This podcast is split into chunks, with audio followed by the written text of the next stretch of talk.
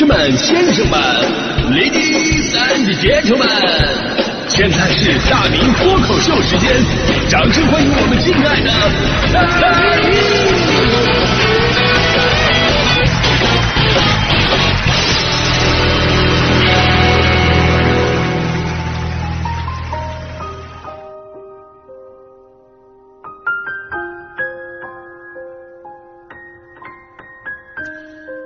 欢迎各位来到今天的大明脱口秀，我是大明。从二零零七年十一月二十一号到二零二三年十一月二十一号，今天是大明脱口秀开播整整十六周年的日子。听到这段音乐，老朋友们一定知道，没错，这期节目我又开始走心了。这期脱口秀的名字我取了一个名字啊，叫《中国最长寿脱口秀》。大明脱口秀十六周年，这个题目取得稍微有点大胆啊！中国最长寿，从广告法上来讲这是违法啊。但是呢，我这个并不是广告，只是在陈述一件事实，所以应该算是新闻啊。听起来是不是有些狂妄啊？我跟你说，我我我特别希望此时此刻能有人站出来反驳我，用社交媒体来曝光我，买热搜来黑我。脱口秀整个行业内部联合起来发声明抵制我，真的，我特别希望有人这么干，因为十六年了，我拖了整整十六年，脱口秀这个行业就从来没有人知道我的存在，我就想，为什么没有脱口秀节目请我？为什么电视脱口秀节目宁可找一堆外行，也不找我这个专业的？后来我想明白了，电视或者视频脱口秀，你一定得有一个爆点。要么你男女对立立的特别的好，要么你就是长得很有标志性，要么你口音很奇特，要么你炒 CP，对吧？你这样的话资本愿意捧，所以思来想去，我得找到我的一个最大的特点。我的特点可能就是节目长寿吧，啊，真的，你别小看这十六年呐，十六年在脱口秀界，相当于百岁高龄。你要知道，脱口秀是一个充满争议的高危行业，本来提到高危行业。往往伴随的都是群众的敬佩，是吧？比方说警察叔叔很高危，我们赞美他们用生命保护我们的财产安全；消防员很高危，我们说他们是最美逆行者；而脱口秀演员高危，我们都说他们活该。谁让你们素质低下、口无遮拦，对不对？所以说呀，一个脱口秀能做十六年，可见有多么的没人关注。当然，一件事能连续做十六年，咱就说十六年是什么概念？人生能有几个十六年？在座的各位听节目的也就十个左右，对不对？是吧？同意的点个赞。小龙女当年跳崖自杀，为了让杨过活下去，给杨过留了一段话：十六年再会。为什么要让他等十六年？因为就连在古墓里边长大的、极度能耐得住寂寞的小龙女，也认为再知道的人。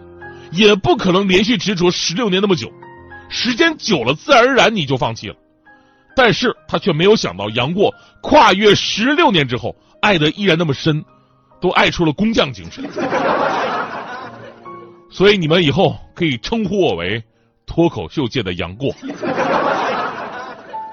哼大迪呢？哈，大迪没错，大迪就是神雕。这期脱口秀其实没什么主题啊，没什么主题，我们就随便聊一聊我这十六年来的一些感受。所以呢，你可以把它当做一篇散文来看待啊，就反正到时间咱们就结束啊。大家伙都知道，大明脱口秀是有文本的啊，而且是逐字稿，非常详细。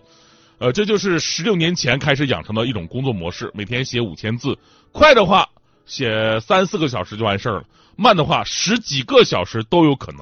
就这种工作状态和工作方式，他们都说我是人类发量的奇迹啊。就按理说，我这个工作量，我应该是地中海发型啊。但是，你看我现在我跟大迪，我俩坐在一起，大迪却更像是用脑过度的那个。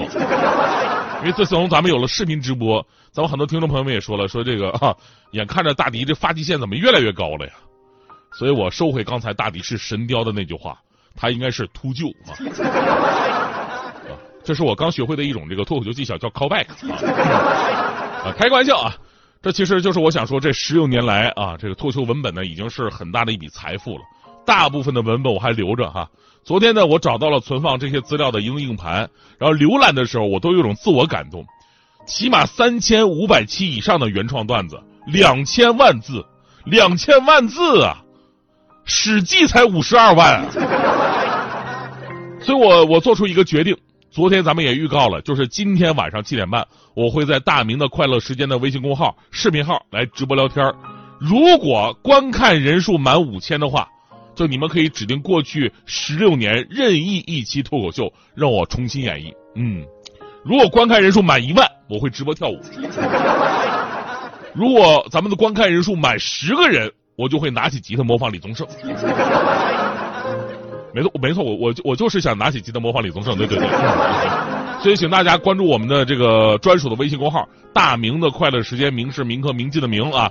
敬请期待今天晚上七点半，我拙劣的呃，我卓卓越的表演啊！咱们今天的节目话题说的是，你为了达成目标曾经牺牲过什么？人总是会有舍有得的，不可能所有的好事都让你一个人占尽。这十六年的大明脱口秀给我最大的收获，一个是逻辑思维的提升，这是最直接的嘛。另外呢，就是收获了很多收音前的好朋友，尤其很难得，就是在很多家长那儿。大明脱口秀是可以给孩子学习之余来收听的合法音频，主要是孩子也喜欢听，因为你也知道这个真的挺难得的。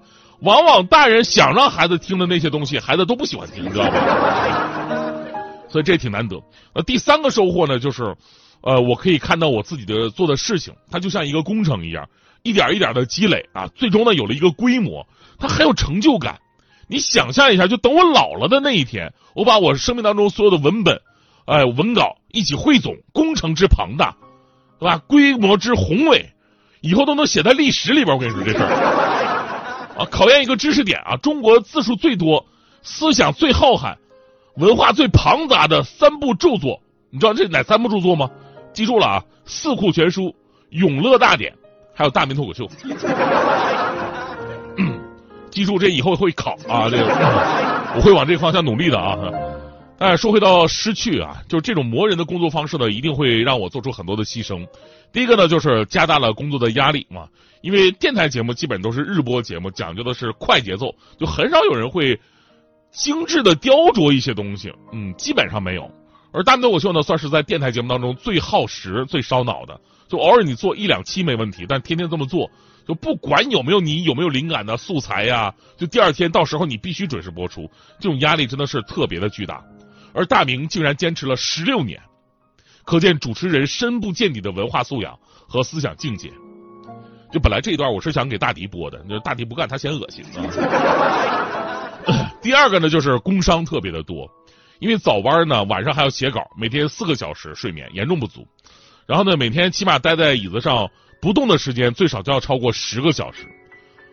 就这么说吧，就是到了医院，就到医院的话，除了妇产科之外。就哪个科室我都能进去聊一聊，我都能给你开点药出来，真的。所以你们也可以叫我工商银行。此处是个谐音梗啊。但是我觉得我最大的工伤还不是身体上的啊，也不是精神上的。你知道我最大的工伤是哪儿吗？我最大的工伤是级别上的。呃，我不知道你们单位工作什么评不评职称？一般事业单位都评职称，呃，一般人评不上的话呢，大多数都是因为资历还不够，对吧？但是我至今没评职称，是因为我根本就没有时间。啊，那天有听友在我那个微信公号留言说，这个他跟他朋友打了一场赌，啊，赌什么呢？赌我的级别。他朋友说我是处级，然后他说大明起码是副厅级。然后他问我说大明到底是什么？我没有回答，我装没看见。因为我让你失望了，我从工作到现在，我一次职称我都没评过。大迪职称现在比我高，嗯嗯。其实我不评的原因，看听起来很奇葩，就我拿的奖应该是频率所有主持人最多的，都是省部级一等奖以上的有很多啊。这个资历也是很老的，论文、期刊什么都有啊。别说中级，评高级我这点东西都够了，但我一直没评过，原因就是除了这些呢，评职称还要写几千字的什么自我总结的材料。有朋友肯定说，那你还差那几千字吗？我跟你说，真的差，真的差。就当你每天要挖心掏肺的写五千字的东西的时候，你就不可能会有任何情绪再写其他的东西了。就十六年了，我也觉得我应该考虑一下自己了。这就是今年我怎么应该，我应该去评一下了。就哪天大明脱口秀如果没播的话呢，就是你你也别说我的不是。那天我可能是要求自己进步去了。最最后啊，节目最后我想吐个小槽，就咱以后评职称能不能简化一点？有资历、有成绩，你干得好不就可以了吗？写资料吧，这也不是不行，他有必要写几千字吗？多耽误搞事业啊，对不对？而且你要真想了解一个人的话，他够不够格，你也不能光看他自己写的材料啊。那有的人啥也不是，那材料写的好像拯救过银河系一样。所以这个各位评审老师，他也得深入群众，对吧？有的人材料写得好，但实际上他不一定有多好。有的人材料虽然写不出来，但在群众那里。他早就成为了孙台，我都想好了，就退休以后啊，我就跟台里我我说我我这个退休我要我要这个台长待遇，他们肯定不服，说你连中级都不是，你要什么台长待遇？我就跟他说了，我说这这是群众的呼声。大明脱口秀十六周年，我就看看，我就这么作死的话，我还能我还能挺多少年？